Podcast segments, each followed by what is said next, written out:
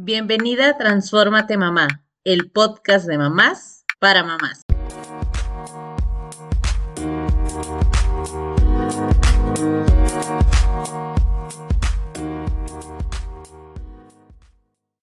La adolescencia es esa etapa de nuestra vida repleta de cambios y emociones difíciles de manejar. Para algunos es la etapa donde se comienza a tener las primeras relaciones sexuales y la falta de educación sexual puede traer como resultado un embarazo o algunas enfermedades. Ahora bien, los principales retos de ser madre o padre en la adolescencia son económicos y psicológicos. Bienvenidas, Carla Marisol. ¿Cómo ayudarían a sus hijos en el caso de llegar con la noticia de mamá, papá, voy a ser papá o mamá en la adolescencia? Híjole, hola. Primero que nada, ah, saludo a todas las que nos están escuchando de nuevo y si nos escuchas desde el primer episodio, te agradecemos muchísimo. Y bueno, con respecto a tu pregunta, híjole, ¿cómo lo ayudaría? Primeramente, eh, no puedo dejar de, mencionar que yo fui una mamá en la adolescencia y entonces sé lo que es estar desde viviendo la crisis de la misma adolescencia y entonces dentro de esa misma crisis comenzar a vivir eh, eh, esta crisis de, del embarazo en la adolescencia, de la llegada del bebé, todo, todo lo que implica.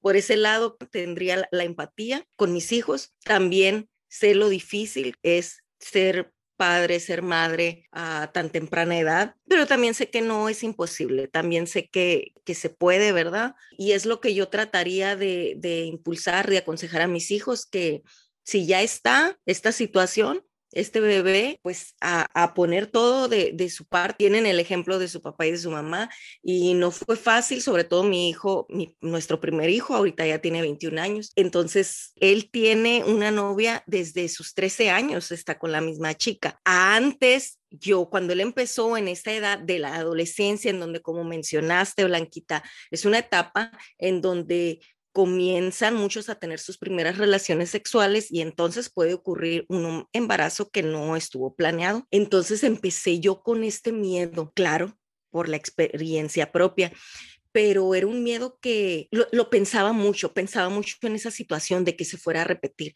en él. Entonces, muy seguido como que hacía esas pláticas con él, pero yo me di cuenta que ya, o sea, una buena plática con él y tranquilízate, ¿sabes cómo? Porque era más mi, trauma, ¿no? De lo difícil que había sido la situación. Entonces, seguido sacaba el tema y mira, hijo, tú sabes, así, ¿no? Casi metiéndole terror, sabes lo difícil y esto, hasta que ya yo sola también dije, tranquila, es, eh, confiando también en, en esas pláticas que he tenido, pero sin llevarlo a esa exageración, ya estar ahí hostigando, ¿no? También al muchacho, platicar con mi hija que ahorita tiene 10 años, esto de, mira, las consecuencias, cómo se puede prevenir también un embarazo en la adolescencia. Y creo que hoy estamos mucho más abiertos, también los padres tenemos a hablar de estos temas de, de cómo prevenir, ¿verdad? Eh, un embarazo a temprana edad y los jóvenes también están mucho más informados, ¿no? Yo eh, eh, a esa edad, en la adolescencia, se me habló de las relaciones sexuales, de cómo prevenir, de cómo, no, era algo como bien, como malo, así. Pues por mi parte, de verdad, si llega a pasar, ahorita ya no es adolescente, ya mi hijo ya no, ya no es parte de los adolescentes, ya va para 22 años, entonces ya ahí, ahí la va haciendo, ¿no? pero, pero ya, a ver, a ver, ya me tocará con mi hija y pues espero tener la sabiduría y la paciencia, todas estas herramientas que me ayuden a guiarla. Hola, hola. Eh, primero que nada, saludo. Espero que estén muy contentos con toda la energía, así como nosotras con este tema que de verdad, híjole, qué difícil tema y qué difícil pregunta, Blanquita. Pues yo tengo a mi niña de siete años, ¿no? De siete, todavía creo que estoy lejos, pero bueno, ya estos siete años parece que eh, se me han pasado muy, muy rápido, parece que nació ayer mi hija, entonces ya, ya próximamente estarán llegando los 14, ¿no? También. Pues fíjate que yo, yo me imagino, ¿eh? ¿eh? Una cosa es lo que uno se imagina y otra cosa, quién sabe, la realidad, pero soy de la idea de tener una plática con ella, de ir al psicólogo, creo que es una noticia que llega muy fuerte y a veces los papás no siempre estamos, sí, muy preparados para recibirla. Yo creo que antes de ejercer algún juicio, pues yo iría al psicólogo con mi hija y entonces con el psicólogo lograr decidir, obviamente la decisión la tomaría de mi hija, si quiere o no tener al bebé.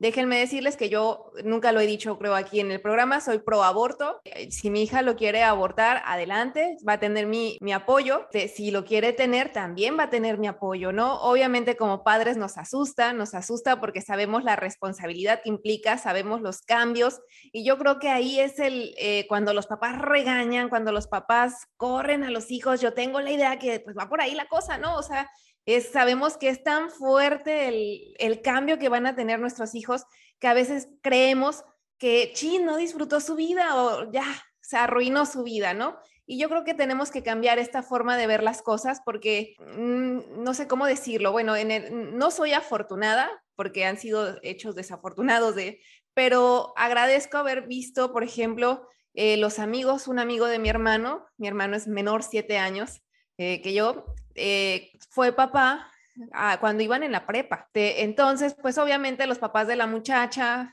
ya saben todo el rollo, ¿no? Se enojaron, la corrieron, ya después regresó, ya tuvieron al bebé, no, no se casaron, siguieron viviendo como que separados en casa de los papás cada uno pero es, entre los dos más o menos cuidaban al, al, bebé, ¿no? Entre los dos y los abuelos, ¿no? Y uno de los abuelos, cinco años después, fallece y era muy amigo de mis papás, era muy cercano a nosotros y cuando falleció, en, mi, en mis aquellos tiempos todavía de inmadurez, pasó el, el pensamiento de qué bueno que conoció a sus nietos.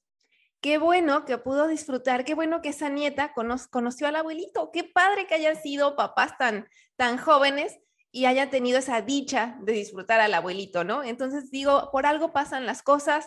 Yo creo que eh, obviamente todos queremos que vivan y disfruten al máximo cada etapa de la vida, pero si mi hija llega con a una noticia así, pues la voy a, voy a absorber la responsabilidad porque como nos dijo esta Regina Novelo en el episodio que grabamos con ella, saber utilizar las herramientas, ¿no? Por un lado tenerlas y por otra o saberlas utilizar. Entonces yo creo que en el camino pues me voy a encargar de que mi hija tenga las herramientas y si algo falla pues la voy a apoyar en la decisión que tome. Me encanta escucharlas. Digo, en mi caso pues difícilmente llegarían ahorita a decirme que van a ser mamás, pero sí papás. Eh, creo que justo estoy en una posición diferente a la que pudieran estar ahorita ustedes, porque entiendo que como mamá entiendo que la, la, mayor carga llega para la mamá en ese momento. Entonces no van a ser mis hijos varones los que lleven el embarazo justamente y demás. Sin embargo, sí creo que es hacerlos responsables de pues, la decisión que en su momento tomaron, apoyar también la decisión que la persona o la mamá llegara a, a tener sobre, pero definitivamente creo que es un tema de mucha, muchas pláticas de prevención, de conocer las herramientas, de saber utilizarlas, porque todas pasamos por, por esta etapa de la adolescencia, todas pasamos por, por nuestra primera relación sexual y, y, a veces dices, ¿qué show conmigo? O sea, no las primeras, ¿no? Que sabes que no fueron tal vez de la manera más segura y demás. Pero bueno, la verdad es que es un tema que nos va a dar mucho, mucho de qué hablar. Ya, ya me muero de ganas de presentar a nuestra invitada, porque ella también es creadora de un podcast, se llama Andamos Chingonas. Bienvenida Laura, porque ella también nos invitó ya a su, casa, a su podcast, y ahora estamos muy contentas de compartir este espacio contigo y este tema tan interesante. ¿Tú cómo ayudarías a tu hijo en el caso que te dijera que va a ser papá?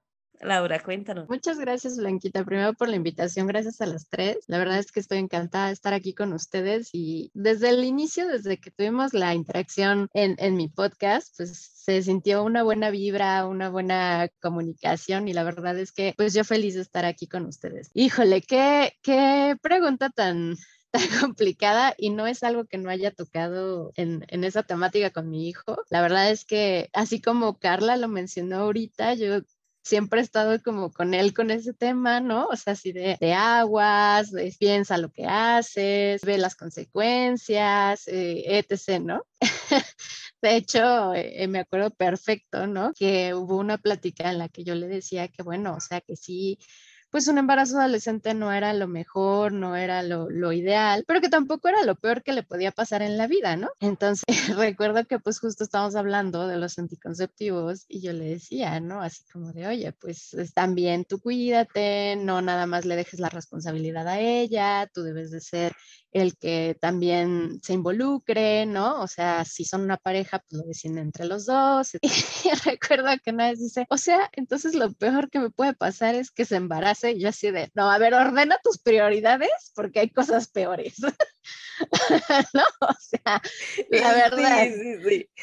No, eh, eh, me hiciste recordar cuando, cuando así, una interrupción súper rápida, perdón. Cuando le dije a mi hermana, a la primera que le dije de mi familia que estaba embarazada fue mi hermana mayor, pero entonces yo nada más le dije, la tenía toda asustada y nerviosa de que tengo que decirte algo.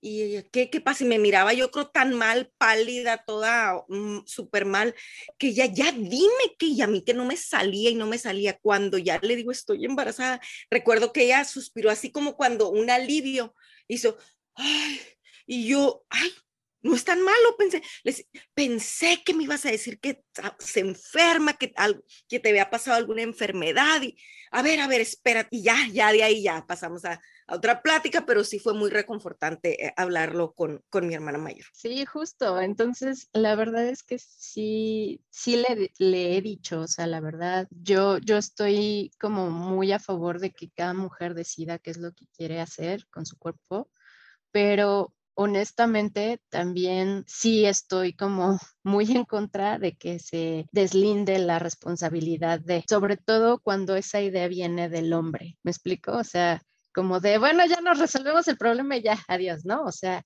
¿Y qué pasa si ella sí quiere tenerlo? De hecho, fue mi caso en un inicio. En un inicio esa fue la reacción de mi pareja y fue como, eh, a ver, aguanta, ¿no? O sea, yo siempre he querido ser mamá, yo sí quiero tenerlo. O sea, si tú no lo quieres tener, eres libre, adelante y ve. Entonces, Laura, Laura, para que la audiencia nos vaya siguiendo, tengo dos preguntas. ¿Cuántos años tiene tu niño? Y, y, ahorita de la historia que nos estás contando y que espero que continúes, ¿a los cuántos años tú fuiste mamá? Yo fui mamá a los 18 años, eh, mi hijo tiene 15 actualmente. Entonces, sí fue, fue algo rudo el enterarse porque, bueno, por sí siento que yo crecí más rápido de lo normal por así decirlo, porque yo trabajé desde muy pequeña. Entonces mi vida era como escuela, trabajo, escuela, trabajo, escuela, trabajo.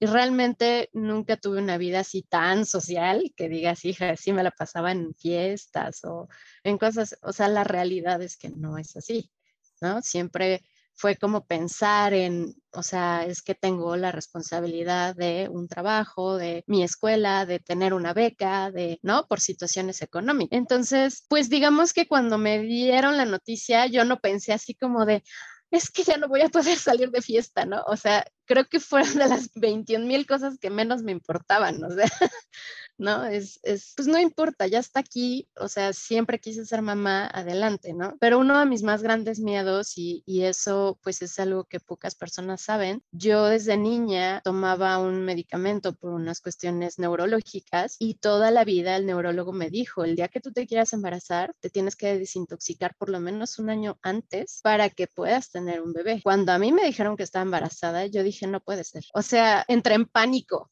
pero no por la noticia de estar embarazada. Entré en pánico porque dije es que no, no tomé las precauciones necesarias, no, no, no hice la desintoxicación, no, no hice nada de lo que debí de haber hecho, ¿no? En su momento. Entonces yo me sentía súper angustiada. Eh, pensé en los 3.000 escenarios posibles, ¿no? Porque me decían que mi bebé podía tener síndrome de Down, podía tener parálisis, podía tener deformaciones, mil cosas, ¿no? Entonces, pues a mis 18 años, pues la verdad es que era muy complicado el tener la madurez como para decir, ah, bueno, no importa, si, si sucede, pues no pasa nada, ¿no? Creo que ni siquiera creo que a ninguna edad estemos preparadas como para una noticia así. Creo que eso fue lo que más me choqueó. En su momento fue sentir temor, sentir, no sé, impotencia de no haber hecho las cosas de una mejor manera. Pero justo viene ligado a lo que decían también ahorita Marisol y, Blanquita, ¿no? La verdad es que la, la, educación sexual que se tenía en ese momento era nula. Parte del por qué les digo que yo crecí más rápido es porque, por ejemplo, mi periodo, el primer periodo que tuve fue a los ocho años. Entonces, yo era una niña, o sea, yo jugaba con muñecas todavía, yo, ¿no? Y de pronto fue así como de, ¿qué, qué me está pasando? Y en mi casa no fue como que me dieran toda una explicación acerca de esto. O sea, fue así como de, pues mira, así se pone la toalla, ¿no? este, así tienes que ponerla, ¿no? Eh, entonces, incluso sufrí bullying por eso en la escuela, porque como mis compañeras, pues todavía íbamos en primaria, ¿no? O sea, y mis compañeras se enteraron por, pues, porque yo no tenía pues ni la edad ni la discreción, ¿no? Como para, para llevar ese tipo de cosas, pues sufrí bullying en ese sentido. Entonces, fueron muchas cosas que creo que culturalmente están mal o estaban mal en, en, otras generaciones, desde el hecho de, pues, ¿qué es mi periodo? ¿Cómo funciona? ¿Qué fases tiene? ¿No? O sea, todo eso no te lo explican. Y antes, si no me dejarán mentir, los papás era como, pues, te lo enseñan en la escuela, ¿no? Oye, Laura, fíjate que a mí también me tocó empezar con mi periodo súper joven, estaba como en tercero de primaria, así que fue entre los nueve años también. Y o sea, las cosas prácticamente que más te dicen es como, cuidado de no salir embarazada. Y tú, ¿what? O sea, a los nueve que salir embarazada o en qué cosas. Y, y es cierto lo que comentas, es, eres una niña con periodo. Eso es lo que eres, una niña menstruando nada más. O sea, tus cambios empiezan a dar, pero ni siquiera es como que tengamos esa madurez eh, mental y menos cuando no nos hablan de estos temas, ¿no? En casa se hablaba porque pues tenía mi hermano un poco mayor de la menstruación, sabía que existía, pero prácticamente era, ojo porque ya puede salir embarazada. Ah, deja tú de hablar de las diferentes fases, los momentos, no, no, los Nada de eso se hablaba, no se tocaba ese tema a profundidad. No, y fíjense, si nos vamos todavía adentrando, está para otro episodio, adentrando un poquito más en esto que culturalmente antes se nos decía, pues, va, vas a quedar embarazada, te, te van metiendo ese miedo que, fíjense, influye, de verdad influye en ese disfrute y experiencia libre y plena de tu sexualidad ya en el momento que, que, lo vayas a hacer. Influye bastante y creo que son cosas ahí que tenemos que ir escarbando a ver, eh, algo está impidiendo que plenamente disfrute de mi sexualidad con mi pareja o conmigo o con quien quiera. Entonces, ¿por qué es cuidado con lo que les metemos ahí en su inconsciente a nuestros hijos, a nuestras... Fue todo pues un, un, despertar, un, no sé, o sea, desde que tengo uso de razón, o sea, era como tener mis bebés, o sea, mis muñecas, yo no era tanto de Barbies, yo era más de bebés y mamilas y, ¿no? O sea, como que, como que ese instinto lo tenía ya nato, o sea, siempre fue así, ¿no? Entonces, cuando yo me enteré, pues sí, obviamente sí pasó todo esto que les platico, sí fue muy duro y mi pareja sabía esta situación del medicamento y creo que esa también fue la razón por la que él me dijo, sabes que no quiero tenerlo. ¿Para qué? ¿No? Entonces fue algo muy fuerte para mí porque no solamente era ese tema de, híjole, o sea, no tomé las precauciones, sino que aparte yo me sentía culpable ¿no? De que es que por mí o por el medicamento y por lo que yo tengo eh, va, va a repercutir en mi hijo. Entonces eh, era todo un show en mi cabeza, eh, bien complicado. Mis papás, o sea, yo no tuve como decir nada. Fue súper raro, súper random porque en ese entonces yo les digo, se trabajaba y estudiaba y así, ¿no? Entonces recuerdo que mamá fue por mí a la escuela y bueno, ¿no? O sea, me, me dio una ventona al trabajo, fui a trabajar normal, bla, bla, bla. Y cuando salí, pasó por mí ella, pero normalmente mi papá era el que pasaba por mí, entonces me hizo muy raro, fue así como, ¿qué haces aquí? No? Y llega y me, o sea, sí, sin decir a guava, me dijo, estás embarazada, ¿verdad? Y yo así de, me acabo de enterar en la mañana. O sea, ¿cómo sabes eso? Literalmente fue súper raro, ¿no? O sea, yo siempre he sido súper irregular por lo mismo, ¿no? De que pues, siempre fue un show el periodo, entonces siempre fui súper irregular. Y todas las pruebas que yo me hice es, me salían negativas y negativas y negativas.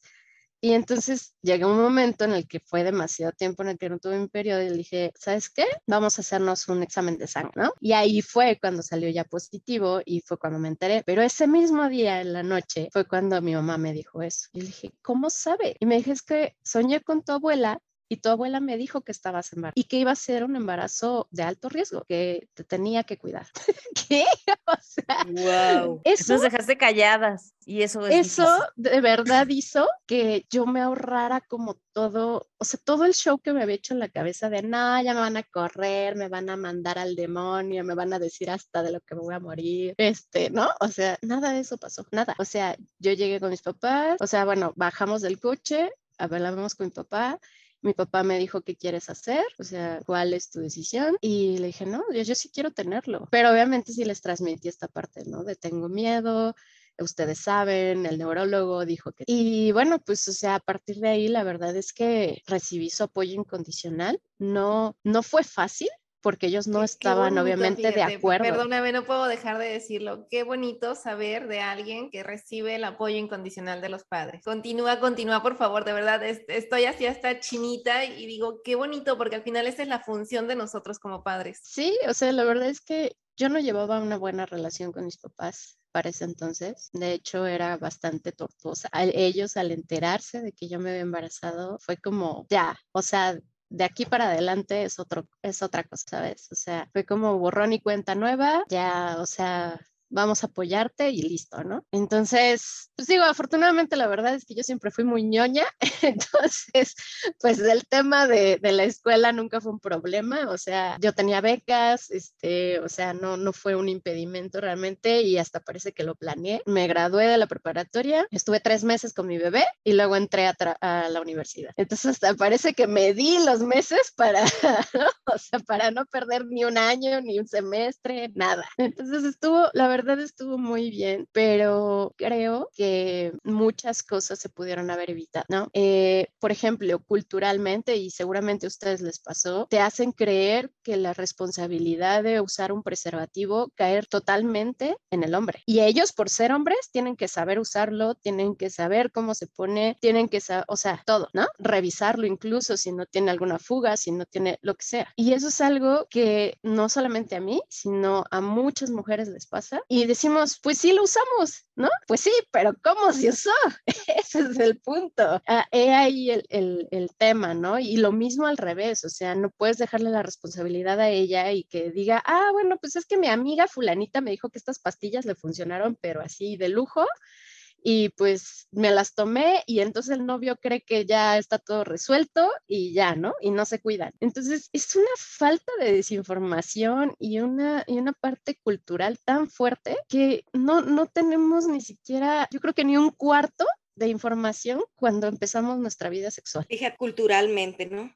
Regresando a mi caso, en mi hogar jamás se habló de preservativos, no se menciona la palabra condo, nada, absolutamente nada. Pero pasan y transcurren los años y mi mamá, esa misma mujer que jamás me dijo nada de, de esto, viene con mi hijo cuando tenía como 15, 16 años y le da unos preservativos en una bolsa. Hijo, fui a no sé qué evento y estaban repartiendo anticonceptivos y yo agarré estos y se me quedaron viendo, dijo mi mamá, como pues, mi mamá tiene 76 años ahorita, tendría unos 70 años. Se me quedaron viendo como admirados, como diciendo, mira esta señora, y yo les dije, son para mi nieto, él tiene 15, él tiene 16, no me acuerdo. Y, y le digo, mira nada más tú, lo debiste haber hecho con, con tus hijas, con tu hijo, pero pues creo que también ahí es, es un ejemplo de cómo ella se ha adaptado, también ha evolucionado y se ha adaptado a estos nuevos tiempos. Oigan, y es que seamos sinceras, o sea, tan, venimos de familias que también seguramente estos temas ni de chistes se tocaban, o sea que también a nosotros nos toca romper con muchas cosas que a ellos tal vez en su momento, o sea, al menos hablo en mi casa y también eran temas que no se tocaban para, para nada con mis abuelos hacia mis papás. Y mis papás hicieron igual, ¿no? Con lo que tenían, trataron de hacerlo lo mejor posible, pero pues te das cuenta que tampoco era completo el paquete, ¿no? Y esperemos que ya nuestras generaciones lleguemos un poco más completos a dar la información y a, hablar de estos temas, porque ahorita estamos hablando de los embarazos en la adolescencia, pero sabemos que hay enfermedades de transmisión sexual y hay otras cosas que conlleva, o sea, toda esta falta de educación sexual, que como dices, no nada más es el embarazo y no nada más es el preservativo que se lo ponga él o la pastilla que se tome ella o la pastilla el siguiente día cada que no supimos si pusimos o no el preservativo. O sea, hasta, y, lo comentamos en algún momento, hasta saber en qué momento te tienes que poner el preservativo antes de andar ahí examinando el cuerpo de la muchacha, ¿verdad? O sea, es ese tipo de detallitos que yo recuerdo que sí, te hablaban del condón en la secundaria, creo que con nosotros empezaron la secundaria a hablar un poco más abiertamente del tema de la sexualidad, pero tampoco era un tema como tan abierto y causaba la risa. Y les digo, yo cuando tuve a mis hijos, hombres, y tuve que empezar a decir pene fue así como de, qué difícil palabra, ¿cómo la voy a decir? Y tengo dos varones, así que ya ahora la digo como si nada, ¿verdad? Pero de verdad hasta En el mercado, en la...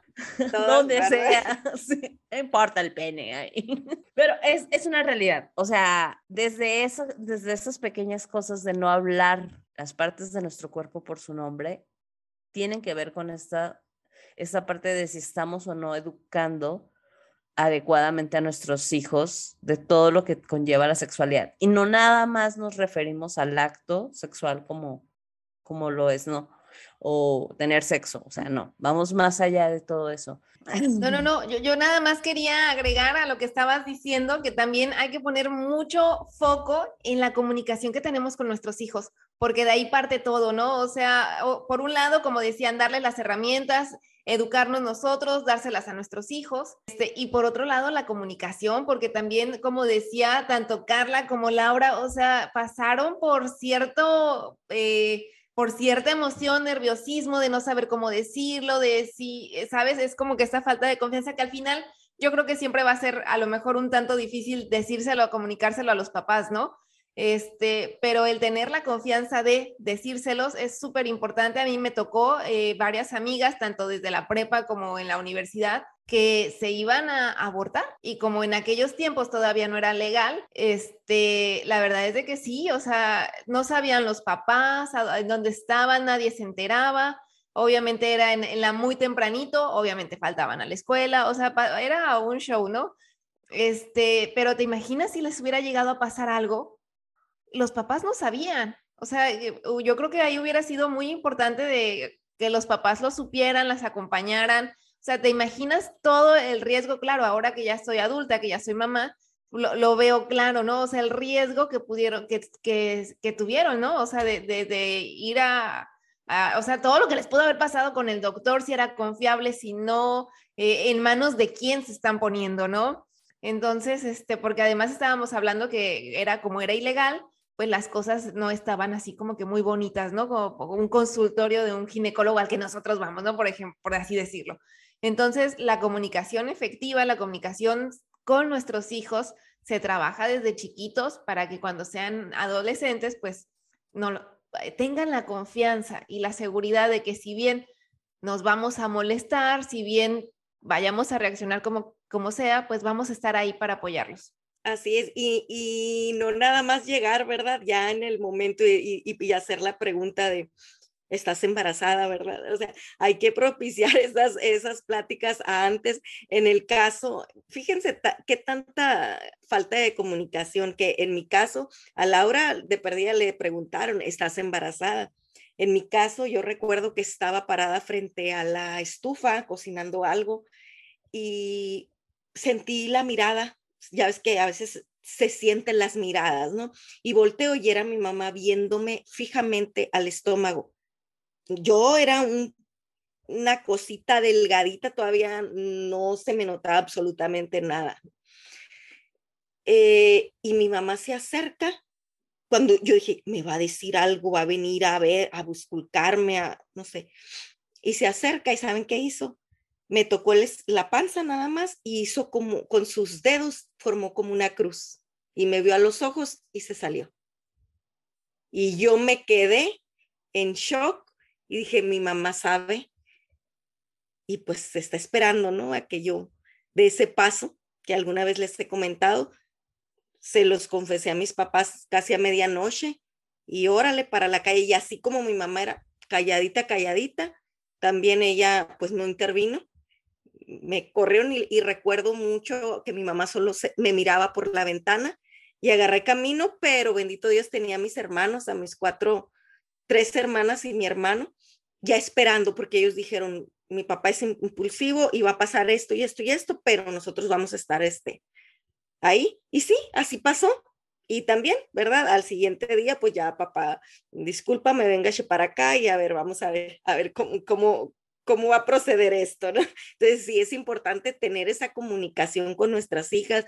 Nos damos cuenta como madres, como padres, cuando están tristes, cuando están ansiosos, cuando, pero pongámosles un poquito más de atención, no queramos, a veces eh, nos echamos como, como la venda a los ojos, ¿no? Entonces yo las invito a que se quiten esas vendas y pierdan esa pena y, y se comuniquen efectivamente con sus hijos sobre estos temas que tal vez para muchas puedan ser incómodos, pero son bien necesarios. No, y fíjate que retomando un poquito esta parte que decía Marisol del acompañamiento psicológico, yo te puedo decir que a mí me hizo mucha falta eso, ¿eh? O sea, cuando a pesar de que, bueno, sí, o sea, como les digo, siempre había querido ser mamá y todo, pues tienes, o sea, pasas por tantos cambios y por tantas cosas y te preocupan tantas cosas, ¿no? Yo, yo recuerdo que, o sea, amigas de mi, digo, mamás de mis amigas, este, amigas de mi mamá, eh, inclusive, o sea, familiares cercanos, era así como de, ay, pobre, ya arruinó su vida. Pues ya ni modo, pues ya qué. Y le decían a mi ¿eh? mamá, comparto, lo o sea, le decían a mi mamá así de, pues ya los vas a tener que mantener tú, pues ni modo, ¿no?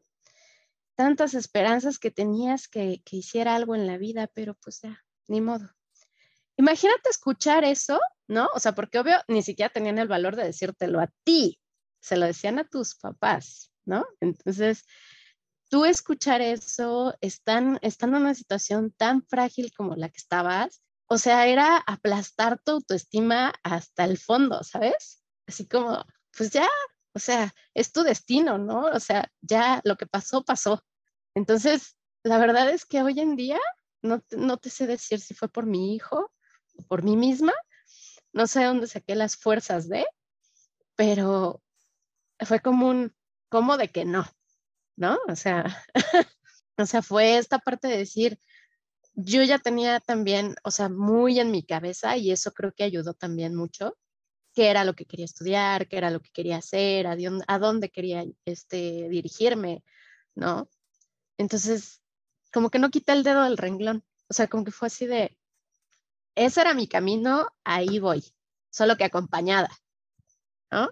Y, y, siempre fue esa mi prioridad, ¿no? O sea, así de, no, o sea, yo te voy a dar un futuro bueno, o sea, yo no me voy a quedar aquí, yo voy a seguir luchando, yo, todo, ¿no? Y recuerdo mucho que el día que yo me gradué de mi maestría, mis papás me dijeron, perdónanos, porque en verdad creímos que tú te ibas a quedar, ni siquiera ibas a estudiar la carrera. De verdad lo creímos. Y el que tú ahora tengas una maestría para nosotros fue como, o sea, ¿cómo lo logró? ¿no? Entonces, creo que más allá de, decir, bueno, sí, te apoyo en lo económico, en, en, dejar que pues, te quedes en la casa el tiempo que sea necesario, ¿no? Para que tú puedas ya independizarte. Creo que también está esta parte psicológica que, que sí, pues debe de haber ese acompañamiento, ese de no, o sea, darte otra perspectiva, porque desgraciadamente si creces eh, oyendo esas cosas, ¿no? Y de mi lado, la verdad es que yo fui súper afortunada con amigas que hoy en día siguen siendo mis amigas y que considero mis hermanas casi, porque fueron personas que nunca me dejaron. O sea, sí andaban en su desmadre y yendo a fiestas y lo que sea, pero se hacían el tiempo para ir y verme y ayudarme a cambiarle el pañal al bebé, a darle de cenar, o sea, así de, ¿y cómo sigues? Y, ¿no? O sea, de verdad, se hacían el tiempo de, y pasábamos tiempo de calidad. Entonces, la verdad es que, o sea, creo que todas esas personas que estuvieron a mi alrededor fueron el reemplazo, digamos, de ese acompañamiento psicológico que sí es necesario. Eh, quiero, quiero eh, tomar un punto para las madres que nos están escuchando, dar este punto de referencia de diferencia, ¿no? Y, y cómo influye, cómo vas a vivir ese proceso, cómo reaccionaron tus padres, cómo te apoyaron, ¿verdad? Influye mucho en cómo vas a vivir, obviamente, el proceso. ¿Qué pasó acá? Les voy a poner otra película totalmente diferente. Ya les dije, no, pues me corrieron y todo, y en mi caso era, mis, yo era, soy la más chica de cinco, mis, mi mamá ahorita tiene 76 años, y con esta mentalidad de, mm, no, pues ya estás embarazada, es te casas o te casas, ¿no? Ellos no, no preguntaban, ¿quieres? Eh, ¿Qué piensas? Es te casas. Y eso influyó mucho en cómo me autocastigué yo. Ya les he comentado, ¿qué hice? Tiré mi ropa, toda mi ropa, porque, oye, ya eres, ya vas a ser mamá, tú ya no perteneces. entonces me autocastigué. Entonces tengamos mucho cuidado cómo vamos a, a, si vas a apoyar a tu hijo, lo, lo vas a apoyar y con todo, ¿verdad? Porque vas a tener una influencia bien grande en, en cómo viva esa hija, en cómo viva ese hijo, de ahí en adelante, ¿no? Sí, totalmente de acuerdo con lo que dicen y digo, la verdad es que también tengo el caso de alguien que, que fue mamá, pero a los 14 años.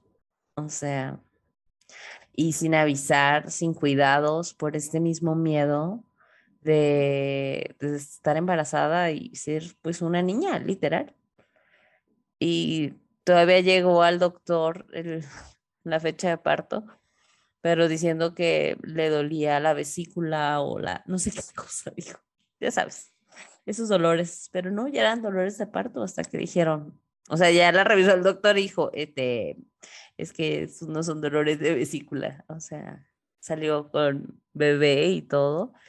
Y justo es, o sea, volvemos a este punto, o sea, no son cosas aisladas, no son, ni son cosas que quedan en el pasado. O sea, todavía el tema de la educación sexual falta muchísimo, muchísimo por, por dar a conocer, pero algo de lo que comentaba Carla que quiero eh, resaltar es la importancia de que si vamos a hacer la red de apoyo de todas esas mamás, si nosotros somos la mamá o demás, la verdad es que esos comentarios de no la vas a hacer o qué mal que lo hiciste, o sea, quedan fuera. Realmente es el momento de apoyar y vaya, no estamos normalizando ni diciendo, sí, todos los adolescentes que vayan y tengan hijos. No, pero pues, como dicen en la escuelita de mis hijos, se vale equivocarse. Y lo mejor que puedes hacer es apoyar genuinamente, o sea, estar ahí para las personas. Eh, de verdad es que a veces con el solo hecho de decirle a otra mamá, aquí estoy cuando necesites, o sea, háblame, vamos, nos tomamos un café, porque todas pasamos por momentos difíciles independientemente de la, etapa de nuestra vida donde estemos. O sea, de eso creo que nadie se escapa mientras somos mamá. Y qué importante es tener esta red de apoyo de tu familia, de tus amigos, de otras mamás. O sea, seamos empáticas también con las mamás que vemos que son mamás adolescentes y jóvenes, porque seguramente pues, pues fácil no está siendo para, para ellas tampoco, ¿no? eh, creo súper importante que la red de apoyo sea así, o sea, completita para las personas y podamos apoyar y estar para ellas. Fíjate qué complicado eso que, ay, perdóname, Max. No, no, no, tú sigue, sigue. Tú eres la invitada. Tienes el micrófono para todo el tiempo que tú quieras. Eh, o sea, es que justo iba a retomar un poquito esto que, dice Carla y que, y que también mencionó Blanquita. Qué complicado es que, por ejemplo, no sé si a Carla le tocó, pero en mi caso yo sí sufrí violencia en cuanto a, a los doctores, o sea, médica. O sea, es un tema que en verdad dices, es que qué poca, perdón, ¿no? Pero, o sea, Mm, ¿sabes? Laurita, eh, claro que sí, híjole. Y las que están escuchando tienen que estar pendientes porque viene futuro, en futuro muy cercano un temazo, un temazo, ¿eh? Así que esténse pendientes y es acerca de esto que acabas de mencionar, Laurita. O sea, imagínate si, como bien lo dices, ese tipo de violencia existe para adultos. O sea, imagínate siendo adolescente. ¿Qué pasó en mi caso? Obviamente era, no, no, creo que mi vergüenza no venía de mí, ¿no? O sea, no era como que yo dijera, ay, es que qué pena. Yo iba a la escuela embarazada. O sea, de verdad, no, no, nunca fue como un tema de, ay, no, que no me vean, ¿no? O sea, la verdad es que no. Pero el chiste es que, eh, y, y también otro punto es que siempre me he visto más joven de lo que verdaderamente soy. Entonces, cuando yo me embaracé, yo parecía que tenía 14 años. Y, y, la gente me veía y era así como de, ¿cómo puede ser posible que una niña esté embarazada, no? O sea, entonces yo iba a mis consultas. Para empezar, yo nunca había ido al ginecólogo, nunca. O sea, en el momento en el que empecé a, ir al ginecólogo fue cuando estaba embarazada. Después, eh, o sea, vienen que las revisiones, que los estudios, y sabemos que no son muchas veces nada bonitos. Y si el doctor o doctora, lo que sea, no tiene la sutileza de, de, y la empatía de tratar a la persona, es todavía peor, ¿no? ¿Y qué era lo que pasaba? Que yo no decía nada, o sea, yo muchos años después se lo confesé a mi mamá, le decía, es que el doctor me hizo esto y me trató así, y, o sea, ¿no? Y me dijo, ¿por qué nunca me dijiste nada? Pues porque, o sea, creí que era normal, ¿no? Creí que así eran las visitas al ginecólogo, que eso era lo que tenía que ser. Entonces, aguas, aguas con eso, porque de verdad, o sea, uno no sabe cómo van a tratar a tus hijas cuando vayas al ginecólogo, porque es la primera vez que van, porque no saben cómo debe de tratarse, ¿no? Y aunado al hecho de que era casi, casi así como, pues, o sea, si te quejabas y sufrías o lo que sea, era como, pues tú te lo buscaste, ¿no? Te embarazaste a esta edad, es tu problema. Sí, es como, o sea, si tuviera 30, güey, o sea, me tienes que respetar. Y fíjate qué importante lo que mencionaste, porque dijiste que entrabas tú sola con el ginecólogo, ¿no? Fíjate, yo, yo ya, mi niña tiene siete años, yo ya la llevé al ginecólogo, ya yo entré, obviamente, está chiquitita, es lógico y obvio, ¿no? Pero como bien dices, o sea, tengas 15, 18, qué bonito sería que te acompañe tu mamá y sea con tu mamá, ¿no? Este, porque al final es una orientación para, eh, bueno, hay, que ver qué, qué, creencias tenga la mamá, ¿no? De, este, pero pues qué bonito sería que tu mamá vaya y que el ginecólogo te respete. Sí, sí, yo lo tengo ahí en la lista de, de cosas que quiero hacer con, con mi hija, de verdad que sí ir la primera vez, eh, pues llevarla, ¿no? Llevarla. Creo que es parte de nuestra responsabilidad educarlas e, en esto también.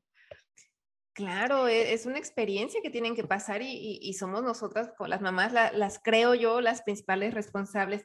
Y, nada más quería retomar de lo que habían dicho hace ratito las tres, justamente este apoyo emocional que tanto necesitan eh, en ese momento y, y justamente la familia, muchas veces las personas cercanas son las que te dan las pedradas, son las que te apuñalan y te, te hacen más difícil este proceso. Entonces, siempre en, casi en todos los episodios terminamos diciendo que aprendamos a no juzgar, no juzgar el cuerpo, no juzgar las acciones de los demás, si está embarazada o no, mejor acércate y pregúntale, ¿qué necesitas? ¿Cómo te ayudo? ¿No? O cuéntale tu historia si así te nace, pero no juzgues, no juzgues porque entonces no ayudas, al contrario, ¿no? Este, eh, yo nada más cuento, la, por ejemplo, a, nosotros, una prima, eh, pues estaba en la universidad y, bueno, eh, se embarazó, ¿no? Bueno, se embarazó con, con, su esposo y este, y yo me acuerdo que a nosotros como familia nos dieron la noticia en, en Navidad y, y, le estaban contando a mi papá y yo estaba por ahí cerquita, ¿no? Y, y ya estaba mi prima muy, este, muy a la defensiva y, mi papá se sorprendió, dijo, ¿cómo? O sea, pero fue algo natural, ¿no? O sea, de sorpresa, no, no de juzgar y no de criticar. Le dijo, ay tío, es que está de moda salir embarazada, espera que tu hija termine, que termine la universidad o antes de que termine la universidad también va a salir embarazada, ¿no? Pero yo, yo me, yo volteé a verla y, justamente en ese momento dije, está herida, eh, está reaccionando a algo y ese algo es que toda su familia, sus tres hermanas, sus tres hermanas y su hermano, la estaban molestando, que cómo era posible, eh, o sea, la estaban juzgando a más no poder y fue una forma de ella de, de, reacción, o sí, de, liberarse, ¿no? O sea, de sacar ese enojo. eh, o sí, ese enojo, ese sentimiento que, bueno, tú, Carla, Laura, han de saber, ¿no? Entonces, también cuando pase algo así, pues no tomarlo personal. Yo la verdad no lo tomé personal y mi papá tampoco. A mi papá se le resbale todo muy fácilmente. Entonces, este, mi, papá yo creo que ahorita ni lo recuerda, ¿no? Pero a mí sí se me quedó muy grabada porque fue un impacto de, de yo, yo quiero mucho a mi prima y que, que haya dicho algo así se me hizo muy fuerte, pero dije, está, está, este, se está liberando de la carga tan fuerte y tan que trae porque luchan con el qué dirán. Y a veces también los papás, no, es que qué va a decir la familia, es que tu tío, ¿cómo? No, ni les digas, ¿no?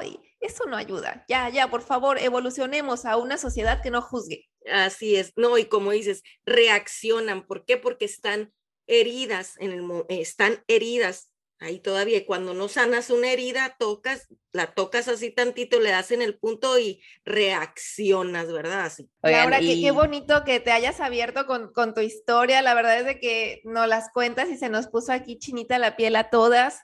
Este, ay, no sé, ¿qué, qué consejo les pudieras dar tú a, las que son, tanto a las que van a ser mamás adolescentes como a las mamás de esas mamás adolescentes? Pues bueno, mira, como mamá adolescente, mi consejo sería enfócate en lo que tú quieres y olvídate de lo que quieren o esperan los demás de ti. Ese, ese sería mi mayor consejo, porque Creo que cuando dejas a un lado esas expectativas de los demás y realmente te enfocas en lo que tú quieres, vas a lograr esa, esa felicidad para ti y para tu hijo, por ende, ¿no? O sea, es, es va ligado a una cosa con la otra. Eh, recuerdo que la mamá de mi pareja de ese entonces, pues nos estaba apoyando económicamente y ella decía, es que si tú, mamá, eres feliz, mi nieto va a ser feliz. Y creo que tiene toda la razón. Y hoy en día, o sea, ella me dice, es que eres una gran mamá, o sea, de verdad, no estamos, obviamente no estamos juntos, el, papá de mi hijo y yo, pero, o sea, yo sigo teniendo contacto con él y con su familia y todo, ¿no? Y entonces es como, o sea, de verdad eres una gran mamá y, y de verdad lo que necesites, ¿no? Inclusive hace poco pasé por una situación que me tuvieron que hospitalizar y todo, y ella me dijo, es que a mí lo que me preocupaba era que te pasara algo porque mi bebé, o sea, mi, su nieto, dice, o sea, iba a sufrir muchísimo, él te adora, o sea, ¿no? O sea, entonces, el recibir ese tipo de comentarios ayudan un montón, ¿no? Ahora, como mamá de, de una mamá eh, adolescente, pues yo lo que les diría es justo, no, lo primero, escucha, siéntate a ver qué fue lo que pasó no solamente de, ay, es que fíjate que se me fue tomarme la pastilla o no usé preservativo. No, no, no. ¿Qué hay detrás de eso? O sea, ¿qué, qué emoción te llevó a tener esa relación? ¿Qué emoción te llevó a no tenerle el, suficiente cuidado, a que no me tuvieras confianza a lo mejor y que fuéramos al ginecólogo desde antes, eh, etcétera, etcétera, etcétera, ¿no? O sea, creo que lo primero es escuchar. Y segundo, no juzgar. Hoy en día te puedo decir que justo, justo estaba con unos amigos un día y una de ellas me decía, es que yo tenía toda una checklist así hecha desde que casi, casi era una chiquita y yo decía, me voy a casar a tal edad, voy a estudiar esto, voy a hacer, voy a bla, bla, bla, bla, bla. Y de repente crecí y un día se me entró la locura y dije, no, quiero ser monja, ¿no? Y me, me fui a algún convento un tiempo Después dije, no, esto no es para mí, me salí y me puse a estudiar este, pedagogía, ¿no? Porque pues sí quería tener como esa interacción de educar y de, ¿no? Pero, pero pues de otro, de, desde otra perspectiva. Y que su vida ha tomado diferentes caminos que nada que ver. Entonces hoy en día te puedo decir que aunque tú tengas como mamá o como individuo, o sea, como hija, algo predispuesto, algo proyectado para tu vida, no necesariamente tiene que ser así. El orden de los factores no altera el producto. Si tú sabes hacia dónde vas, no importa si lo haces antes o después, vas a llegar a eso. Bueno, esta pregunta es para las tres, las cuatro, porque también la voy a tener que contestar. ¿Cómo están ahora educando a sus hijos en estos temas? Y más allá solo del embarazo, sino de crear ese lazo de confianza con ellos porque no sabemos lo que pueda pasar y no solo es en un tema, como dijimos, no solamente es el tema del embarazo, o sea, qué lazo de comunicación realmente están teniendo con sus hijos o creen que están teniendo y si no, también se vale porque ya saben, se vale equivocarse y se vale empezarlo apenas, pero para educar a sus hijos acerca de todo. Creo que en el caso con mi hijo que ya tiene 21, lo, lo hice mucho en su momento pero creo que ya llega un momento que dices, ya, o sea, yo lo veo a él ya como un hombre, pues e-, es, es un joven muy maduro, responsable, entonces creo que, que ya pasas como ya, das otro pasito como hacia, hacia atrás, ¿no? En ciertos, en ciertos temas y de respeto también, depende la edad. Y en el caso de mi hija, creo que tengo tenemos de aliado ahorita que, que ya se habla mucho más ¿no? de estos temas. Por ejemplo, en su escuela ya tienen una clase de educación, le llaman higiene, pero les hablan de todos estos temas y también de cómo cuidarse, no solamente al momento de, de que vayan a tener relaciones sexuales, sino también esa higiene personal. ¿Qué está sucediendo en tu cuerpo a los 10, 11 años, a los 12? Eh, ¿Qué puedes hacer para ayudarte a lo mejor a la acné? Todos esos temas, para nada antes se hablaba de eso. Eh, ¿Qué puedes hacer? Porque en esta edad eh, tus olores, pero van a ser de que muy fuertes y no agradables. ¿Y qué puedes hacer para ese, esa grasa capilar? Todo eso. Entonces, me parece súper bien. Eh, y cabe mencionar que muchos padres, este tipo de clases la dan con autorización de los padres. Y claro que estuve de acuerdo, pero muchos padres no. La mayoría estuvimos de acuerdo, pero quedaron muchos también que no. Entonces es como, híjole, pues yo sí quiero, la verdad, no quiero tener a, mi hija como en una burbuja, ¿no? Y eso pues se hace mi aliado porque me facilita. Eh, la, llegar y, hablar, ¿no? De este tipo de temas con, con mi hija. Creo que la tenemos un poco más, no un poco, mucho más fácil que antes. Pues fíjate que yo pues tengo la experiencia con mi niña chiquita y, y, yo siempre dije que quería que me tuviera mucha confianza, ¿no? Yo me acuerdo que cuando tenía como siete meses de embarazada me estaba sobando mi pancita y yo le dije, quiero que tengamos un lazo fuerte de confianza, ¿no? Una, y, eso, bueno, se dice así muy románticamente, muy, muy soñador, pero sí eh, he trabajado mucho en tener esa parte porque siempre he, sabido lo importante que, es, ¿no? O sea, para mí, uno de los cinco lenguajes del amor, de si no han leído el libro que justamente tiene este nombre, se los recomiendo, pues es este tipo de comunicación efectiva, tiempo de calidad, es lo que más me importa a mí, ¿no? Ya, ya me estoy aquí yo este, confesando. Este, y, entonces, y, justamente pues me he enfocado mucho me he esforzado mucho y he trabajado mucho en tener esa confianza con mi hija. Y, a principios de año, justamente, está cursando el primer año de primaria, llegó, salió un día de la escuela, no bueno, eh, emocionadísima porque ese día todos en su salón confesaron quién, quién le gustaba a quién y no sé qué. Y, me empezó a decir, es que a, a Sutanita le gusta Sutanito, pero a Sutanito, y entonces me empezó ahí a hacer toda la red de los gustos, ¿no? Y, y me decía, ¿cómo ves, mamá? ¿Quién falta? ¿Quién falta? Pues faltaba ella, ¿no? y le digo, ¿qué, mi amor? ¿Tienes algo que decirme? Cuéntame. ¿Y a ti quién te gusta, no?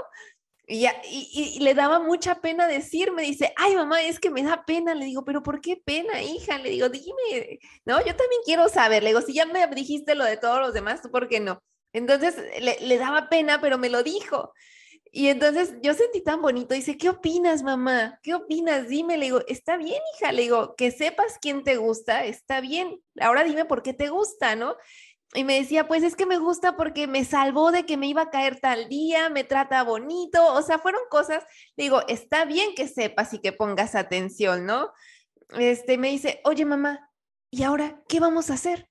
Le digo, ¿por qué, mi amor? Dice, ¿cómo se lo digo a mi papá?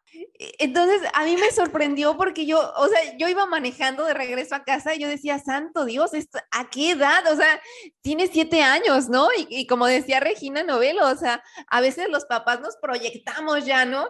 Y yo decía, yo creí que iba a tener este tipo de conversación hasta la secundaria, yo ya me estaba proyectando, pero estaba dentro de mí, tranquila Marisol, tranquila, es una niña, tiene siete años, comprende sus emociones, ¿no? Trata de minimizar, no exageres, traté de, y, ya, y le digo, oye, mi amor, pues así como me lo estás diciendo, a mí se lo decimos a papá. no, no, no, no le vayas a decir nada. Necesito pensar cómo se lo voy a decir. Ok, mi amor. Wow. Le hizo una carta le hizo una carta, le dijo, papi, te quiero mucho, pero tengo que decir que me gusta este niño por esto y aquello y aquello, ¿no?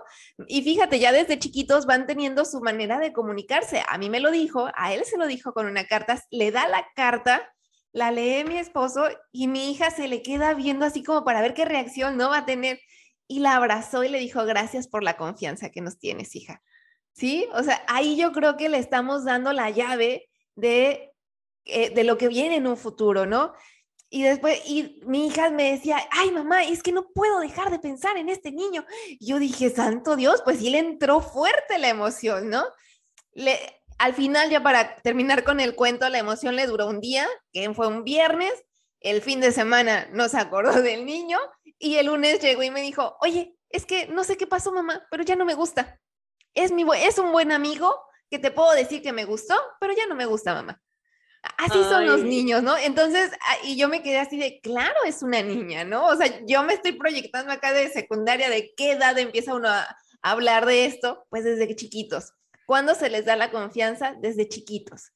Si yo me eh, hubiera puesto de, ay, hija, ¿cómo crees? Estás muy chiquita para hablarme de estas cosas, hubiera roto, yo creo que hubiera, sí, eh, sí, roto el, este canal de comunicación tan bonito y que nos los haya dicho, que le haya hecho esta carta, que la tenemos guardada, algún día la compartiré, este, el que haya hecho su carta, el cómo se la dijo a, mi esposo, cómo reaccionó mi esposo, no sé, la verdad son de esas cosas que las digo y ay, hasta se me hace así como que el corazón entre que chiquito y se expande y, no sé. Eh, pues así es, este, ya hasta se me fue la pregunta, Blanquita, es lo que estamos haciendo actualmente, trabajando en la comunicación para fortalecer la confianza y esos lazos de familia que tenemos. Qué bonito. Marisol, eh, chicas que están escuchando, a la niña de Marisol, pues le duró de, un día a otro, ¿no? De un viernes a, lunes. A la mía le duró lo que, lo que duraron en su escuela usando tapabocas, porque también me dijo, mamá, me gusta, ahora sí ya me gusta un niño. Oh, sí, ay, sí, pero qué pena, no, porque no, no es nada malo. ¿Y quién? Ya, pues me dijo quién le gustaba, ok. Y ya, lo vio sin tapabocas porque fueron a tomar agua y se quitó el tapabocas para tomar agua y entonces dijo, no mamá, no es cierto, me gustan sus ojos, pero lo vi sin tapabocas y no, no, no es cierto, no me gusta siempre. Cuéntanos, cuéntanos, Laura, ¿qué, qué haces tú con tu niño? Cuéntanos. Ese tipo de anécdotas, de verdad que son toda una joya. ¿eh? es, es muy, muy interesante. Primero, me gustaría eh, decir una frase que toda la vida se le he repetido a mi hijo y que creo que funciona bastante bien. Yo siempre le he dicho que en vez de decir, mi mamá me va a matar, que piense, tengo que hablarle a mi mamá. ¿Sabes? No importa qué situación estés, hijo, no importa lo mal que se vea la situación, el problema tan grande que creas que tienes enfrente va a ser peor si lo ocultas o lo tratas de resolver sin ayuda. Siempre es esta parte de aquí estoy para ti, o sea, no importa qué pase, siempre, siempre vas a tenerme de, tu lado, ¿no?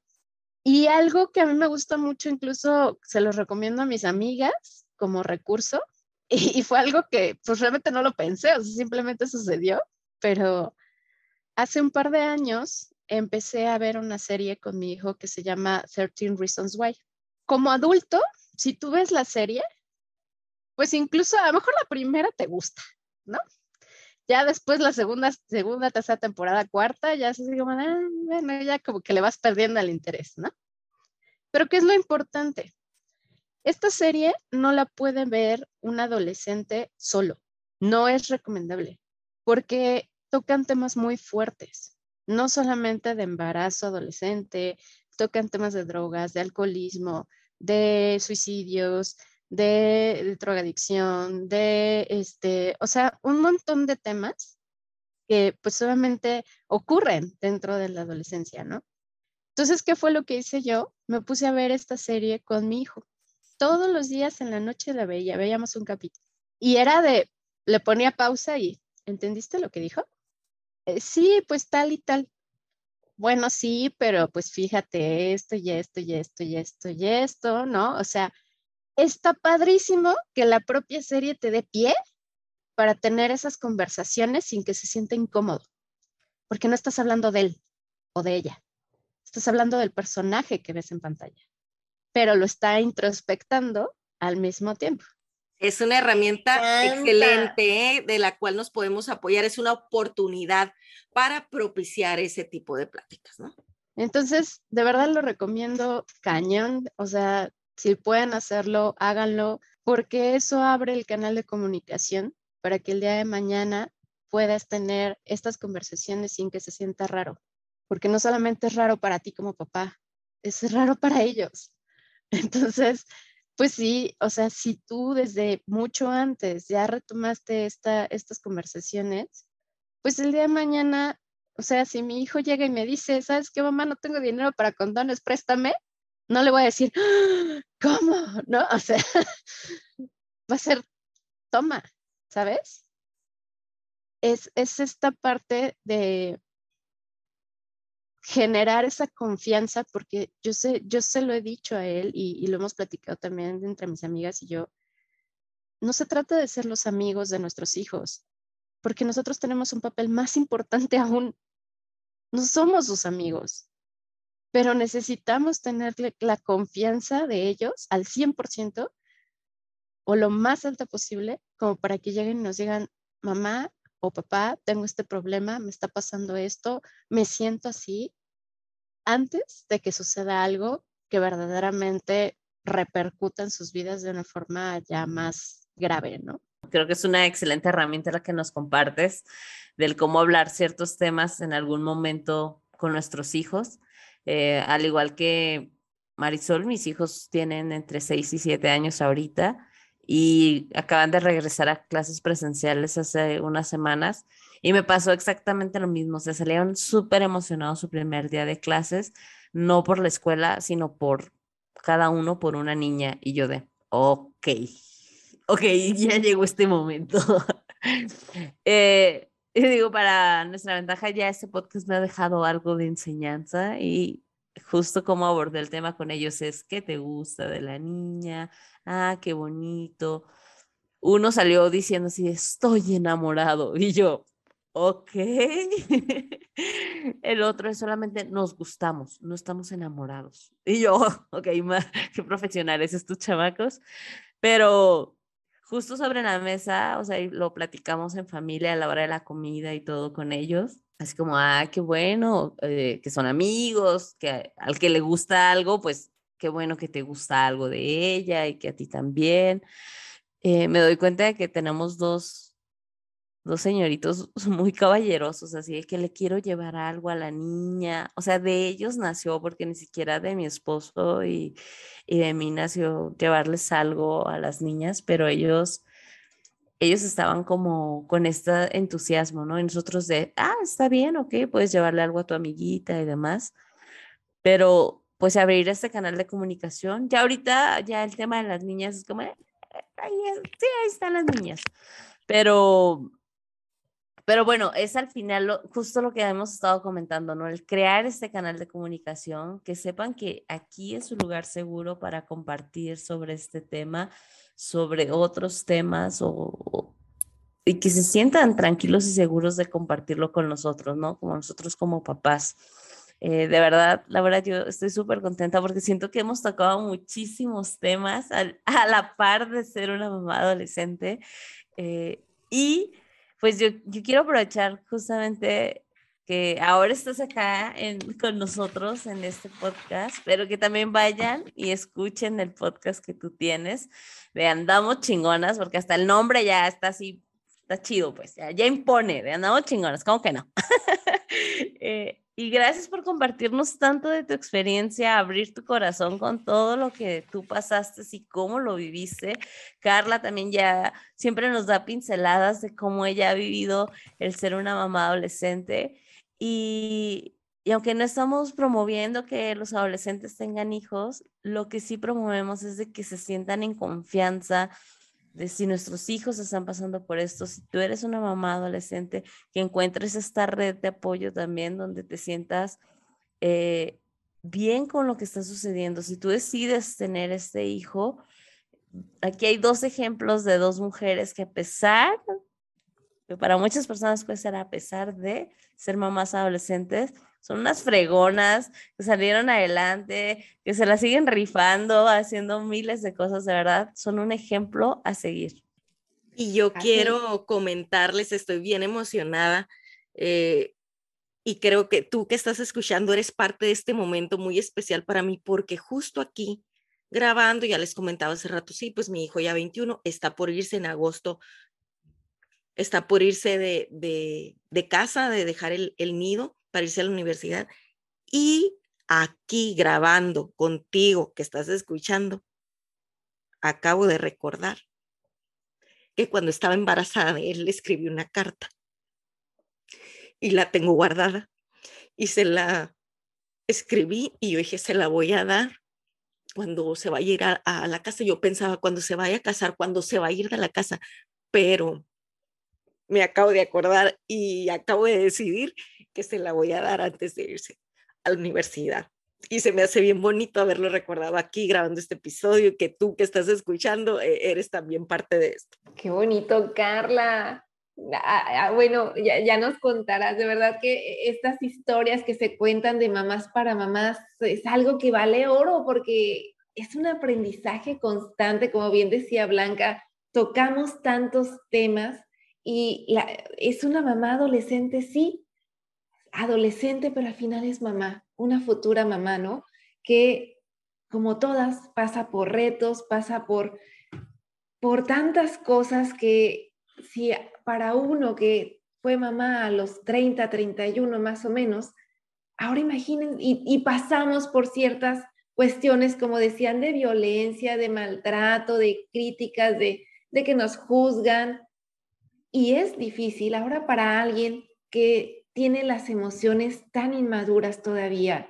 Y es más, vamos a ayudarlos, vamos a no juzgar. Yo sigo con esto de no juzgar, de ayudarlas y de apoyarlas. Y como bien decían, de ir formando esta red de apoyo que es de mamás y no importa la edad, ¿no? Entonces, muchísimas gracias, Carla, muchísimas gracias, Laura, a las dos que han abierto su corazón y contarnos estas historias que, que nos ponen chinitas, que nos sacan lágrimas aquí en el episodio de verdad es algo bien bonito que nos compartan esto porque nos hacen ser un poquito más conscientes, de ser más empáticos cuando veamos a una mamá adolescente. Bueno, pues primero que nada, muchas gracias chicas. La verdad es que me, encantó estar aquí. Esto que comentabas, Carla, curiosamente, yo hice exactamente lo mismo. Pero en mi caso, eh, bueno, o sea, les he platicado que me gusta mucho pintar y todo ese, ese rollo. Entonces yo hice un cuadro y al lado tiene la carta. Y ese cuadro está en el cuarto de mi hijo hoy en día, ¿no? O sea, con esa carta que le hice en su momento. Y a pesar de que ha cambiado muchas cosas, quita pósters, quita cosas, quita muebles, todo, esa carta sigue ahí, ¿no? Entonces, creo que es algo muy especial también para él. Y, y qué bonito, o sea, qué bonito que, podamos transmitirles cómo nos sentíamos en ese momento y que sea como un recordatorio de que a pesar de todo, los esperábamos con todo el amor del mundo y con todas las ganas de, estar para ellos, ¿no? Y, bueno, pues la verdad es que eh, fue un honor estar aquí con ustedes. Ojalá algún día lo repitamos. Y y pues nada, invitarlos a que escuchen también el, podcast de Andamos Chingonas. Se tocan diferentes temas, tratamos de ver pues todas, desde todas las perspectivas, lo que es ser mujer, desde el lado financiero, desde el lado nutricional, psicológico, este, absolutamente de todos lados. Y pues nada, este es un proyecto que, que a mí me ha enamorado, me ha encantado realizar y que pues se hace con mucho amor, ¿no? Así como el suyo, creo que se, se hace con muchísimo amor para toda la gente que, que lo escucha. Muchas gracias, Laura, por acompañarnos en este episodio donde nos compartiste esta experiencia y pues invitamos a seguirla en su Instagram como arroba andamos-chingonas. De todas maneras, lo vamos a dejar aquí en la descripción del episodio, ya saben. Y gracias a ti por escuchar este episodio. Si te gustó, te pedimos que lo califiques con cinco estrellas, lo compartas con otras mamás, que te invitamos a que nos sigas también en Instagram en arroba transformate mamá. Y pues nos escuchamos la siguiente semana en otro episodio del podcast de Mamás para Mamás. Transfórmate, mamá. Gracias por escuchar este episodio. Si te gustó, te pido que lo califiques con cinco estrellas y lo compartas con otras mamás. Te invito a seguirme en Instagram en arroba mamá y escucharme la próxima semana en otro episodio del podcast de mamás para mamás. Transfórmate mamá.